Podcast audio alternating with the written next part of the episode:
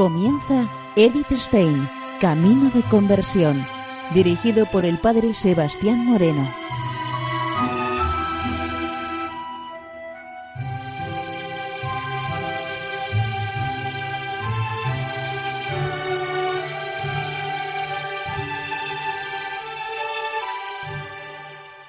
Muy buenos días, Nord de Dios. Seguimos conociendo a Edith Stein, Camino de Conversión. En esta emisión de hoy vamos a continuar con el programa de la semana pasada, en donde hablábamos del escrito titulado Un instrumento de elección de la sabiduría divina. Hermana María Amada de Jesús del Carmelo de París.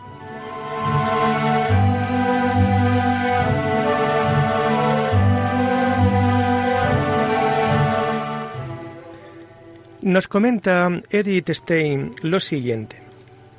Dorotea tenía la vocación al Carmelo desde sus años de infancia.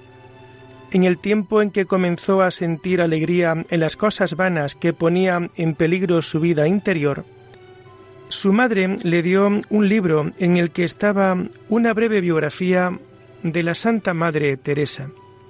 Se encontró enseguida a sí misma. Esta niña a la que Dios se anticipó con tantas gracias, que amaba los buenos libros y santas conversaciones, que deseaba ardientemente el martirio y que no pudo agarrar la palma, que trasladó sus esperanzas a la vida eremítica, ¿no era yo? Pero también, al darse a las alegrías vanas y como consecuencia al enfriamiento del ardor, le mostraba su propia imagen. Teresa se encuentra a sí misma en la formación conventual. Esta niña soy yo desde este momento. Teresa persevera en el bien y se consagra a Jesús en la orden de Nuestra Señora del Monte Carmelo. Este es el camino que se abre ante mí. Este es mi camino hacia el cielo. Teresa vive y muere santa, también yo quiero vivir y morir santa.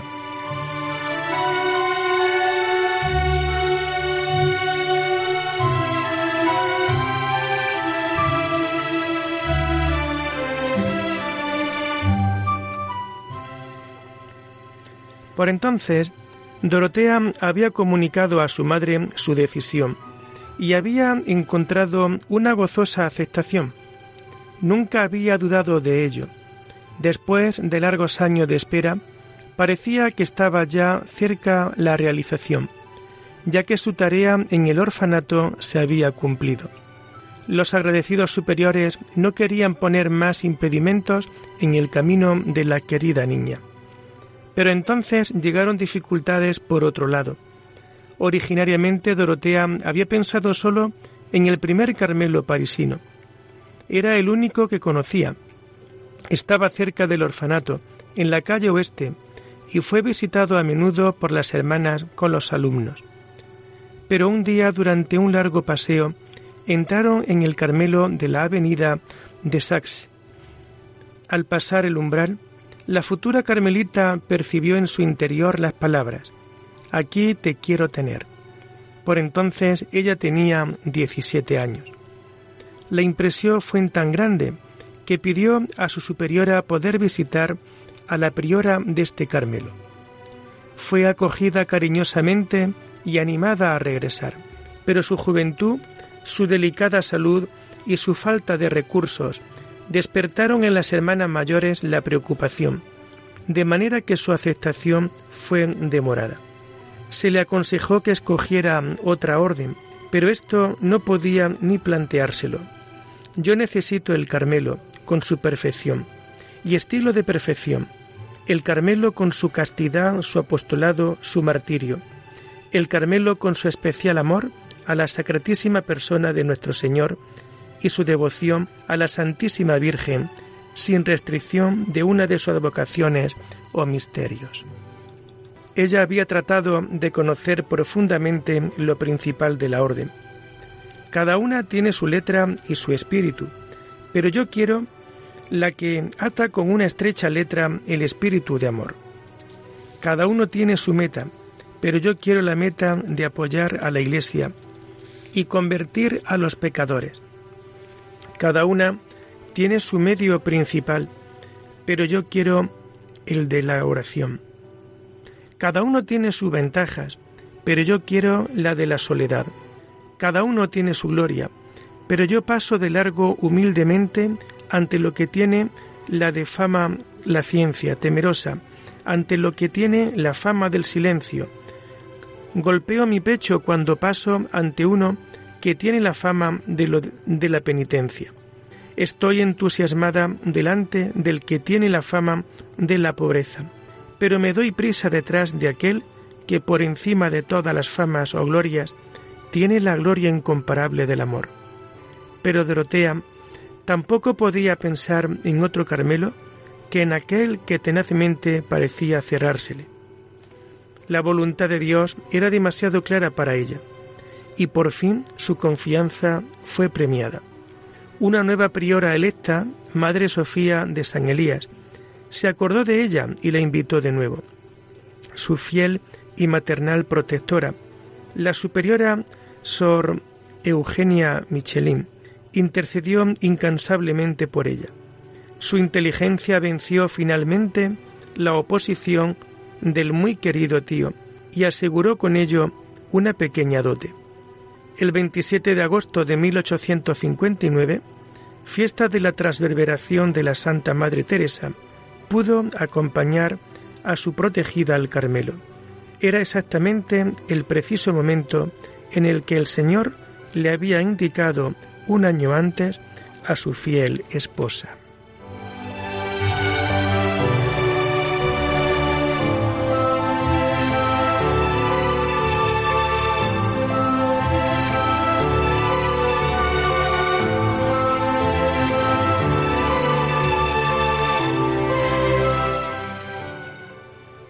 La casa que aceptó a la joven postulante tenía un espíritu exquisito. La mayor parte de las hermanas estaban formadas por la heroica fundadora Camila del Niño Jesús.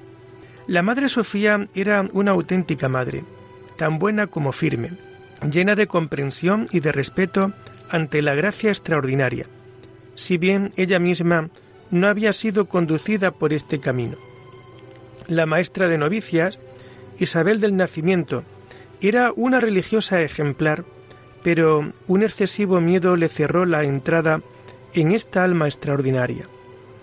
Dorotea no pudo abrirse a ella, incluso tuvo que sufrir pronto que ella prestase oído a una malintencionada calumnia. En realidad, su interior, su relación confiada con el Señor permaneció escondida a todas. Dios solo puso a su lado a quien pudo abrirle todo sin reservas. El Señor también le había prometido este director antes de su entrada. Era confesor extraordinario del convento, el padre Gamar, sacerdote jesuita. Muy pronto se dio cuenta de qué clase de persona agraciada le había sido encomendada y permaneció fiel a su lado en todas las pruebas de su subida llena de espinas. La vida conventual se correspondía con sus anhelos más profundos, especialmente las siete horas diarias de coro, la soledad y el silencio. Una vez, durante el tiempo del silencio de mediodía, una hermana la vio con la puerta abierta en su celda en actitud de escucha. Más tarde le preguntó qué es lo que estaba haciendo. Ella contestó que estaba escuchando el silencio. Lo que le había dicho lo puso por escrito para esta hermana. Así surgió el maravilloso y profundo pequeño escrito sobre los doce grados del silencio.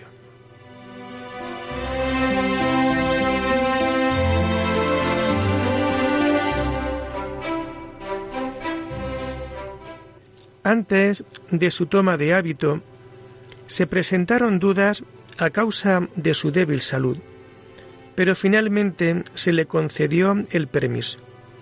En la celebración, el 15 de febrero de 1860, se demostró el crédito del que gozaba la joven huérfana en los más amplios círculos. No solamente participaron las fieles religiosas y compañeras del orfanato, sino personas de todos los estamentos que allí la habían conocido.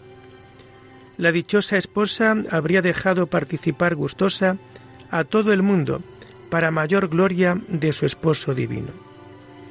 Una lucha más dura le costó su aprobación para la profesión. Se le prolongó el tiempo de prueba durante la cuaresma de 1861.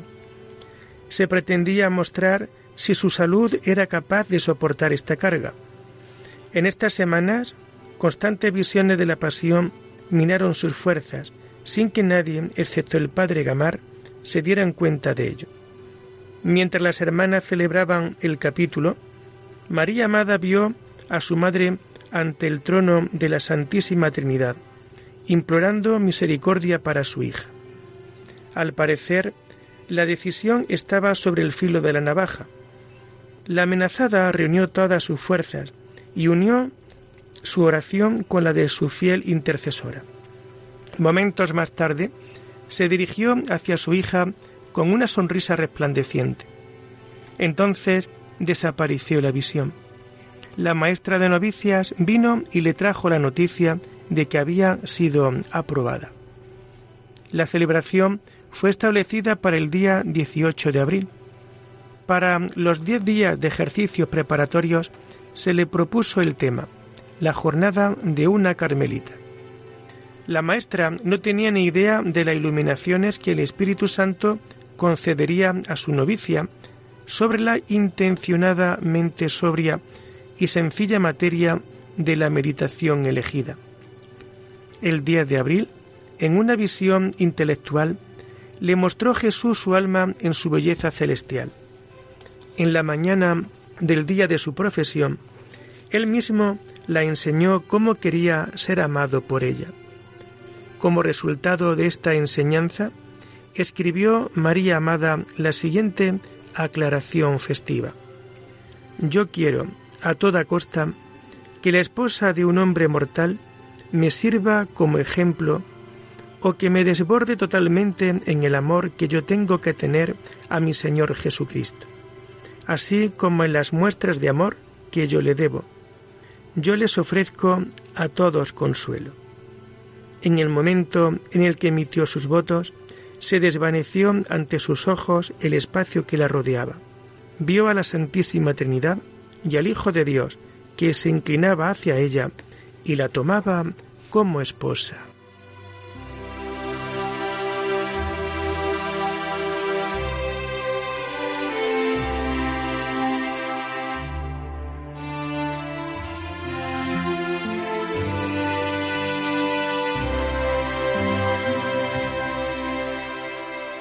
Seguimos con Edith Stein, Camino de Conversión.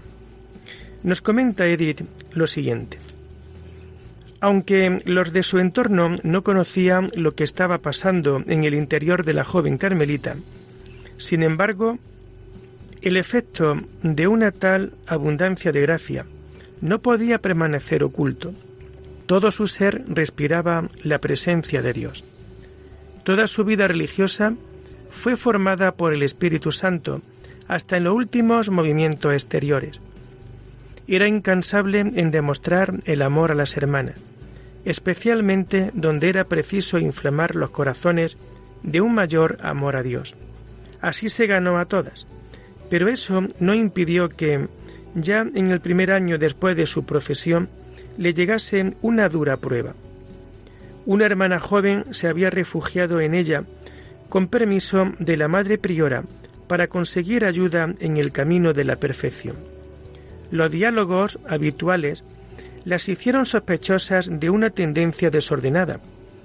También para ello había preparado el Señor a su esposa antes de su entrada en la orden, y las tuvieron continuamente vigiladas, de tal manera que tuvieron que renunciar finalmente a cualquier relación. Además, pronto llegarían duros sufrimientos corporales que alejarían a la celosa Carmelita de los queridos actos comunitarios. También la privaron de las penitencias externas. Más terrible que todo esto fueron las noches espirituales, tiempos de extrema oscuridad y abandono. Pero nada pudo acallar la sed de sufrimiento de la fiel esposa de Cristo. quería recorrer con su Señor todo el camino de la cruz. El fruto de todas las pruebas fue una unión cada vez más profunda, una configuración siempre creciente con Jesús. En la soledad del desierto había sido preparado el instrumento y el fuego del sufrimiento templado. Estaba dispuesta en las manos del Maestro, y el Señor no vaciló en servirse de él. El año 1863 apareció la Vía de Jesús de Renan. La Madre Sofía habló a sus hijas en la recreación del influjo devastador del libro para invitarles a la expiación. Algunas hermanas miraron instintivamente a la hermana María Amada. El trabajo se le resbaló de las manos. Su rostro estaba pálido como un muerto. Un temblor le había asaltado. Parecía que se iba a desmayar. Todas conocían su ardiente amor a Dios. Así se entendió que su dolor tenía que ser especialmente grande. Pero lo que verdaderamente aconteció en ella, esto no se lo podía imaginar nadie. Desde los primeros días de su vida, el Señor había tomado posesión de ella.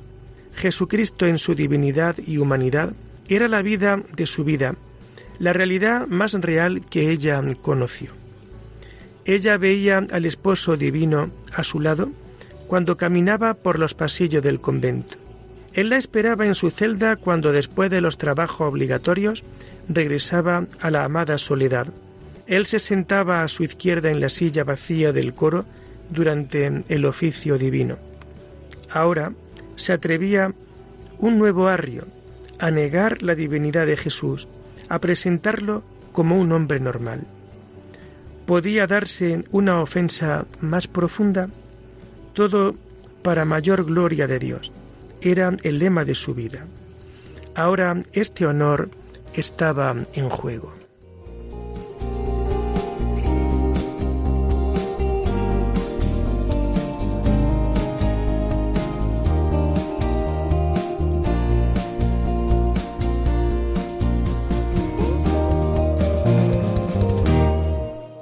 En su solitaria celda derramó un torrente de lágrimas le apremiaba emprender algo para la defensa. ¿Cómo? dijo ella. Yo soy la esposa y tengo que callar. No puedo hablar. Bueno, entonces escribiré. Se acordó de cómo Moisés en el monte elevó las manos hacia el cielo y rezó mientras los israelitas luchaban en el valle. Pero no le era suficiente orar, sufrir y llorar, mientras que los obispos y los sacerdotes conducían una batalla abierta.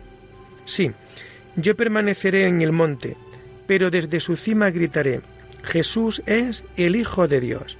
Sí, yo oraré, sufriré y derramaré lágrimas, pero después de que haya orado, escribiré con mi sangre y mis lágrimas, Jesús es el Hijo de Dios.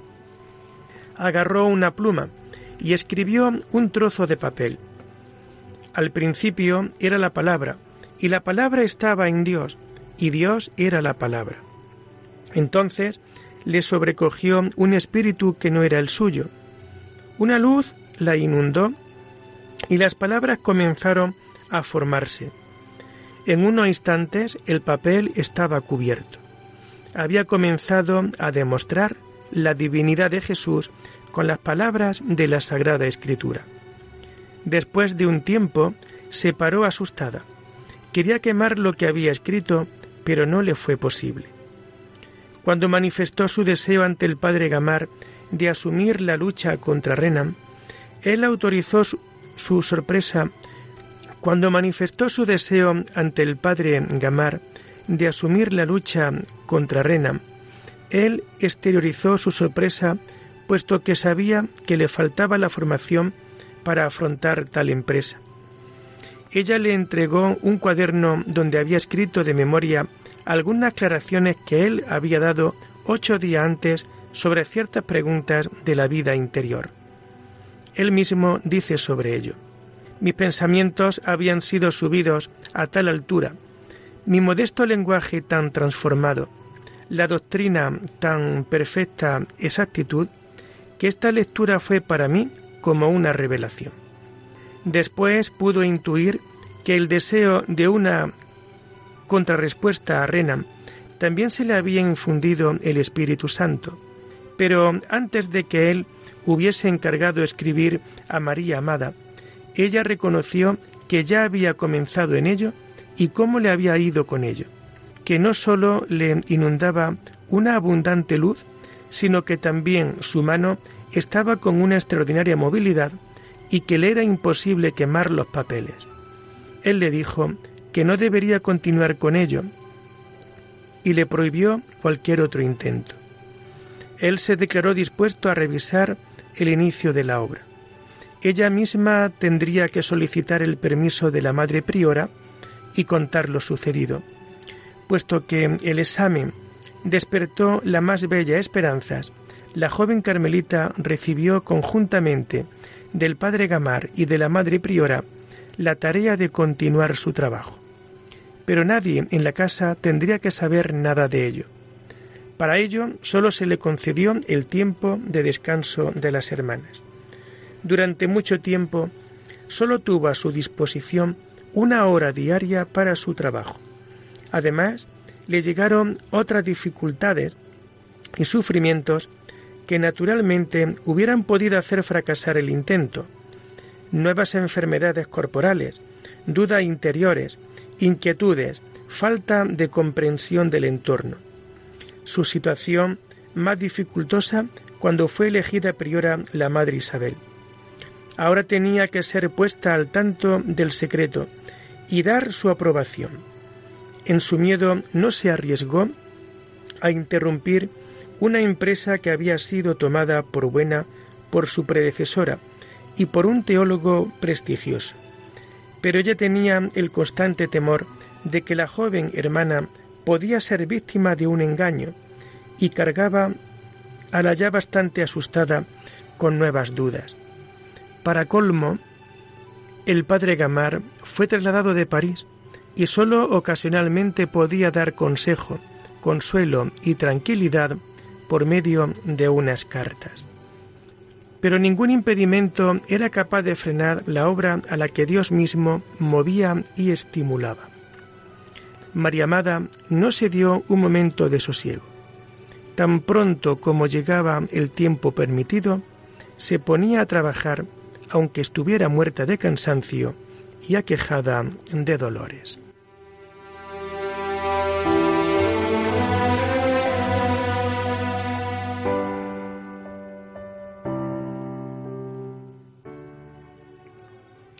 Y lo dejamos aquí por hoy, invitándoles a seguir profundizando en la vida y en el mensaje de Edith Stein. Hasta la próxima semana. Muy buenos días en el Señor.